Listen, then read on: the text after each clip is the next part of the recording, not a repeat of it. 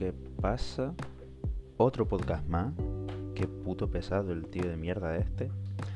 Pero la verdad es que, pues, tío, no lo puedo evitar. En plan, me, gusta hacer los podcasts y me lo paso bien hablando yo solo.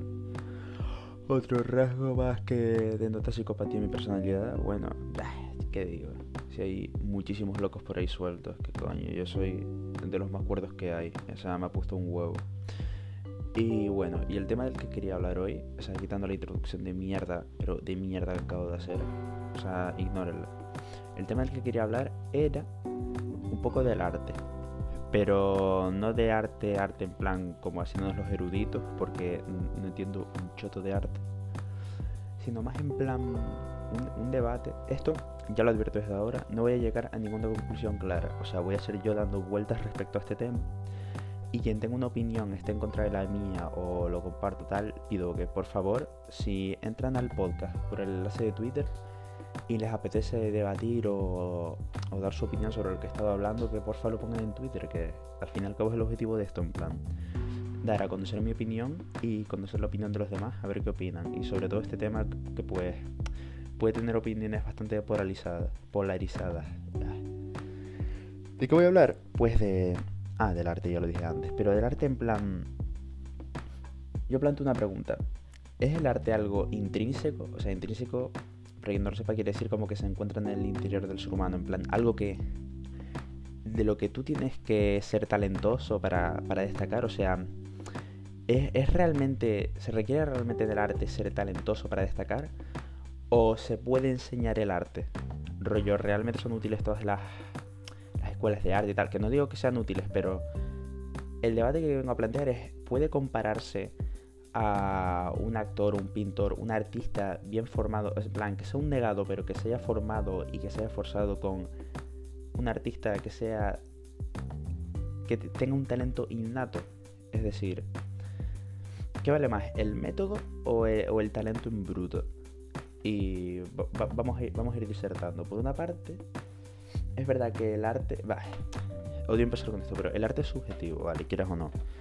Pero cuando tú comparas dos obras de arte, se aprecia muchísimo, muchísimo eh, que hay, o sea, el nivel que hay entre una y otra, sobre todo cuando pertenecen a un mismo campo.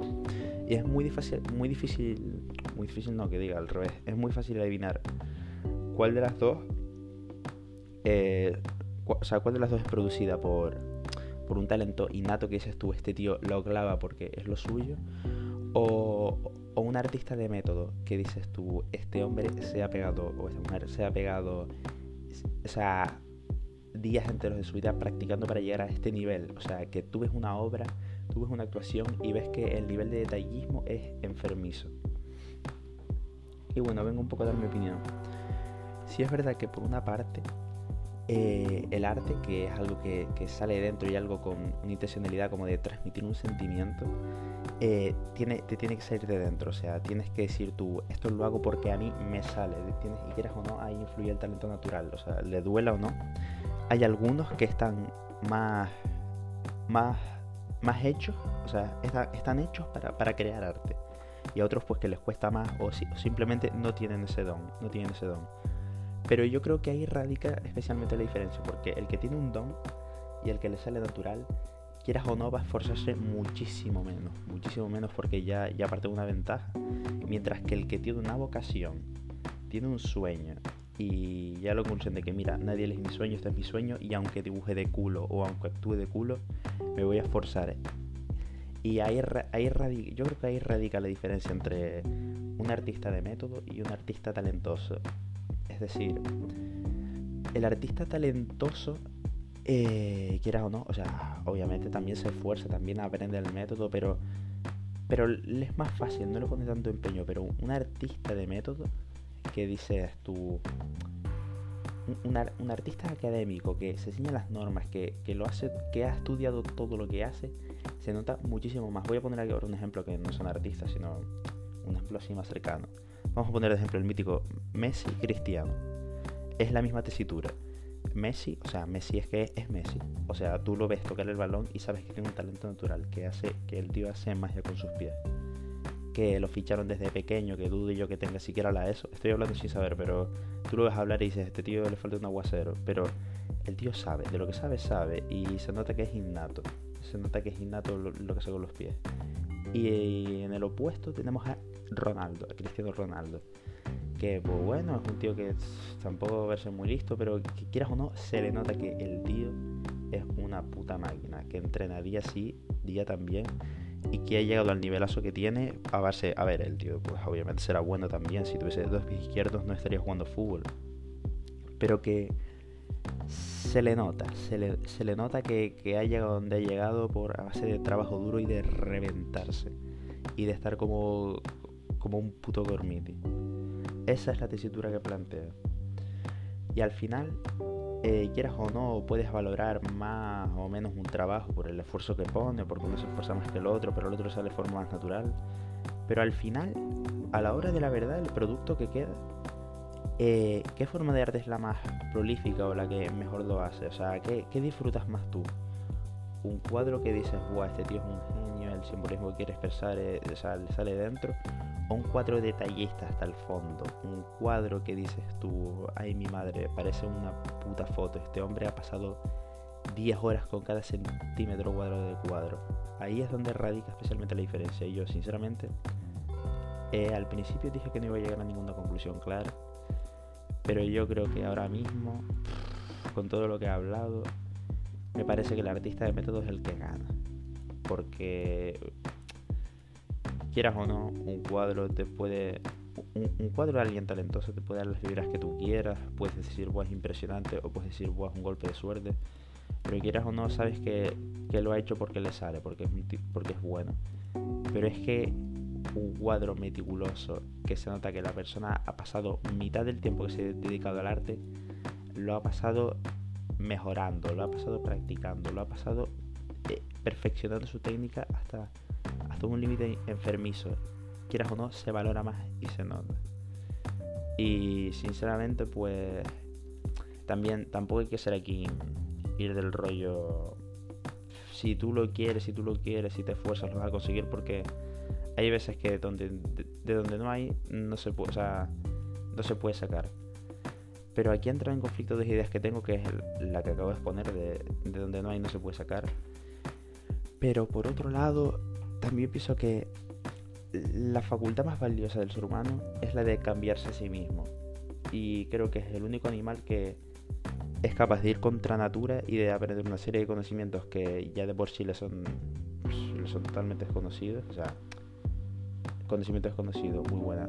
Lo que quiero decir es que el ser humano es el único animal que es capaz de adquirir una serie de hábitos y con el tiempo adherirlos a su propia personalidad. Es decir, y yo esa es una cualidad que valoro muchísimo. Es decir, si no te gusta algo de ti, lo cambias. Y si quieres, quieres tener una cualidad ante todo y, y, que, y valerte esa cualidad, pues el ser humano tiene la capacidad de aprenderla. Y me parece que los humanos que explotan esa capacidad de cambiarse a sí mismos en pos de un beneficio o de obtener una nueva habilidad, una nueva habilidad, son los mejores humanos. Y quieras o no, eso lo valoro muchísimo más que alguien que, que, que cuando que el talento, el talento puro es muchísimo más espectacular y, y, sabes que esa persona ha estado, está hecha para eso. Pero ahí radica la diferencia que es distinto una persona que está hecha para algo, diseñada para un objetivo, y otra persona que se diseña a sí mismo, que se cambia, que se perfecciona con el paso de los años hasta decir, vale, voy a seguir esforzándome hasta que se me dé bien esto.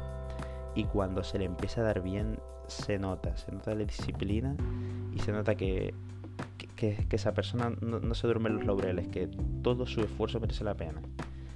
Y por eso volviendo a lo de antes, pienso que un artista de método es lo más impresionante, o sea, la manera más impresionante de, producir arte y que quieras o no, el arte sí que se puede aprender.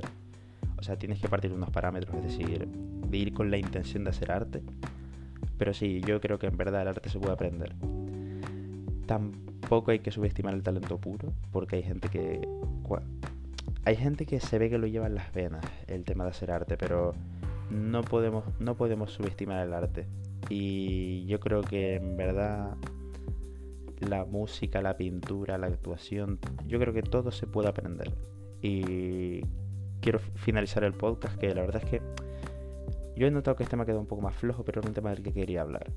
Y finalizando con esta cita, la que pronuncié antes, pero un poco más cuidada, que la principal cualidad del hombre y la que le diferencia al resto de animales es la capacidad de ir contra natura, la capacidad natural de ir contra natura y cambiarse a sí mismo y adquirir cualquier cualidad, bueno, cualquier, adquirir cualquier cualidad en base a un esfuerzo en base a su esfuerzo. Eso yo creo que eso es lo más valioso. La lección más valiosa que le puedes dar a cualquiera y sobre todo a tu hijo, que, que quien algo quiera algo le cuesta, pero los resultados valen el triple que, que si te saliera natural.